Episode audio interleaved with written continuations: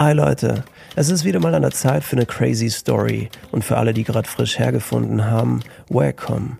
Ihr befindet euch im Epizentrum der dunklen Literatur, ein schwarzes Loch aus Worten, dessen Gravitation sich um unser Fleisch legt, bis nur noch unsere Knochen übrig bleiben. Hört sich beängstigend an, aber darin ruht tatsächlich sehr viel Romantik. Die Romantik einer jungen Generation, die von den alteingesessenen Literaturheinis, die von den teuren Papierpreisen die letzten grauen Haare verlieren, nicht viel halten und eigentlich nur darauf warten, bis sie endlich in Rente gehen, um nervende konservative Rentner zu werden, die in den Wahlen der Zukunft der jungen Menschen so lange ans Bein pissen, bis sie den Löffel abgeben und dann. Okay, ich komme vom äh, Thema ab. Äh, auf jeden Fall habt ihr hier einige Stories für euch. Und ja, ich hatte auf Insta danach gebeten, dass ihr mir ein paar Worte zukommen lasst und aus denen werde ich dann eine Geschichte zusammenwürfeln. Das habe ich jetzt gemacht. Ich habe mir da eine Hand vorausgepickt und zwar Zahnfleischbluten, Camel Toe, Waschmittel, Dreckszeug, Kuriositäten, Wurzeloperationen, Risotto, Sonnenuntergang, pinke Hoden, Lost und Knödel. Let's go und viel Spaß euch. Liebes Tagebuch, wo sollen wir diese Geschichte nur beginnen? bei den pinken Hoden von diesem Verrückten, der nackt über den Boulevard schlenderte, oder doch lieber bei dem grauenhaften Risotto, das ich gerade mal für fünf Minuten im Magen behalten konnte. Während meiner Zeit auf diesem Planeten hatte ich schon einige verrückte Tage erlebt, aber holy guacamole, dieser Tag hat es besonders in sich. Dass sich die Ereignisse überschlagen könnten, war vorhersehbar, aber dass ich am Ende des Tages fast versehentlich in eine psychiatrische Klinik eingeliefert werden würde, in der eigentlich der Dude mit den pinken Eiern landen hätte sollen, damit hatte ich definitiv nicht gerechnet. A good story to tell, von der ich aufgrund ihrer Absurdität selbst nicht mal weiß, ob sie sich derart zugetragen hatte.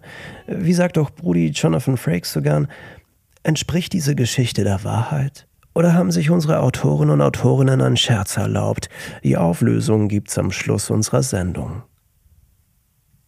Die Story hatte eigentlich schon vor ein paar Tagen begonnen, als ich abends dieses leichte Zahnfleischbluten und ein ungutes Gefühl an meinem Backenzahn bemerkt hatte der Vorbote einer teuren Arztrechnung, denn die kleinen gottverdammten Karieswichser haben sich wieder mal ein Loch in meinen Zahn gebohrt. Jauchzend, mit freudentränenden Augen hingen sie in der schwarzen Grube meines Zahnbeins, um auf meine Nervenstränge zu masturbieren. Wo bekommen sie, kleinen Gauner? Also hatte ich mir für den nächsten Tag jeden Tag, der Tag der Tage unter den Tagen, einen Termin beim Zahnarzt vereinbart und mir schon vorab den gesparten Bierpfand zusammengesucht. Ich hoffte auf ein kleines Loch, betete zum Universum, dass es schnell gehen würde und bekam eine zweistündige Wurzeloperation, die mich anschließend nicht nur ärmer, sondern auch leicht stoned durch die Straßen schlendern ließ. Mein Gesicht war taub, zwischen Kiefer und Backe lagerte ein blutiges Wattebäuchchen und der Magen knurrte vor Hunger, mindestens genauso laut wie der Drucklufthammer von diesem rauchenden Straßenbauarbeiter, Kopfschüttelnd warf er mir einen bemitleidenswerten Blick hinterher. Vielleicht bilde ich mir das auch nur ein, dachte ich mir damals. Apropos Mitleid, das hatte ich mit mir auf jeden Fall, denn der Arzt hatte nach der OP dreimal wiederholt, wie wichtig es ist, dass ich die nächsten sechs Stunden nichts essen darf.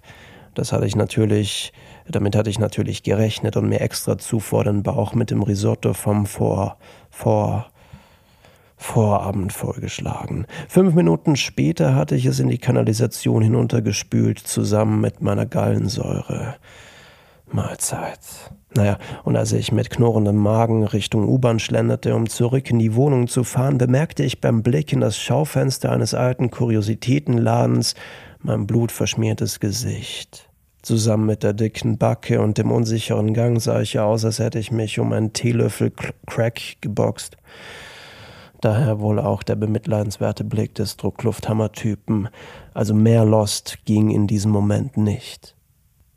Das ist der Moment, an dem diese Geschichte hier besonders weird wird, denn nachdem ich mir das Blut mit meinem weißen Shirt weggewischt hatte, rempelte mich ein nackter Dude an.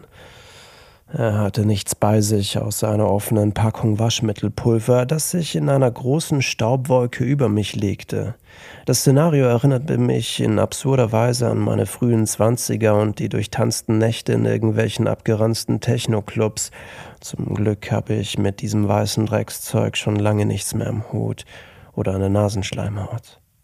Als sich die weiße Wolke aus Waschpulver langsam lichtete, musterte ich den nackten Dude ab, der wie auch ich leicht sediert vor sich hin existierte. Dabei bemerkte ich seine pink bemalten Eier, die ich bei unserem Zusammenstoß sogar kurz im Gesicht hatte. Im Nachhinein betrachtet musste es ein wunderbares Bild abgegeben haben, so wunderbar, dass ich nach zwei Minuten, dass ich zwei Minuten später von der Polizei verhaftet wurde, natürlich zusammen mit diesem verrückten Dude und seinen pinken Eiern. In meinem geistigen Zustand, die Medikamente kickten mir noch immer ziemlich ins Schienbein, war es unmöglich, mich so zu artikulieren, dass die Beamten meine Situation verstanden. Für sie war ich in diesem Augenblick eine Gefahr für die Gesellschaft, zumindest schwafelten sie beim Verhaften irgendwas davon. Dann sah ich diesen wunderbaren Camel Toe. Zumindest bildete ich mir das ein, als sich einer der Polizisten über mich legte und mir die Handschellen anlegte. Ich finde, einen schönen Camel Toe sollte man nicht nicht betrachten, aber es sollte nicht derart auf ihn gestarrt werden, dass sich die Person, die ihn trägt, unwohl fühlt. Der Trick ist, mit den Augen durch den Raum oder die Umgebung zu wandern, um sich beim Vorbeisehen diese eine Millisekunde einzuprägen. Respect the Camel Toe auch wenn er von Frank, dem donutliebenden, nach Schweiß riechenden Polizisten kommt, dessen Hose viel zu eng war, seine armen Knödel. Natürlich klärte sich anschließend auf der Wache alles auf. Der Dude mit den pinken Eiern wurde wieder in seine Gummizelle gebracht und ich lief spät abends mit einem blutverschmierten T-Shirt dem Sonnenuntergang entgegen, erntete Dutzende verachtende Blicke und freute mich einfach nur auf eine warme Dusche in meiner Wohnung. Mein Pech, dass ich die Stromrechnung nicht bezahlen konnte und seit Monaten kalt dusche.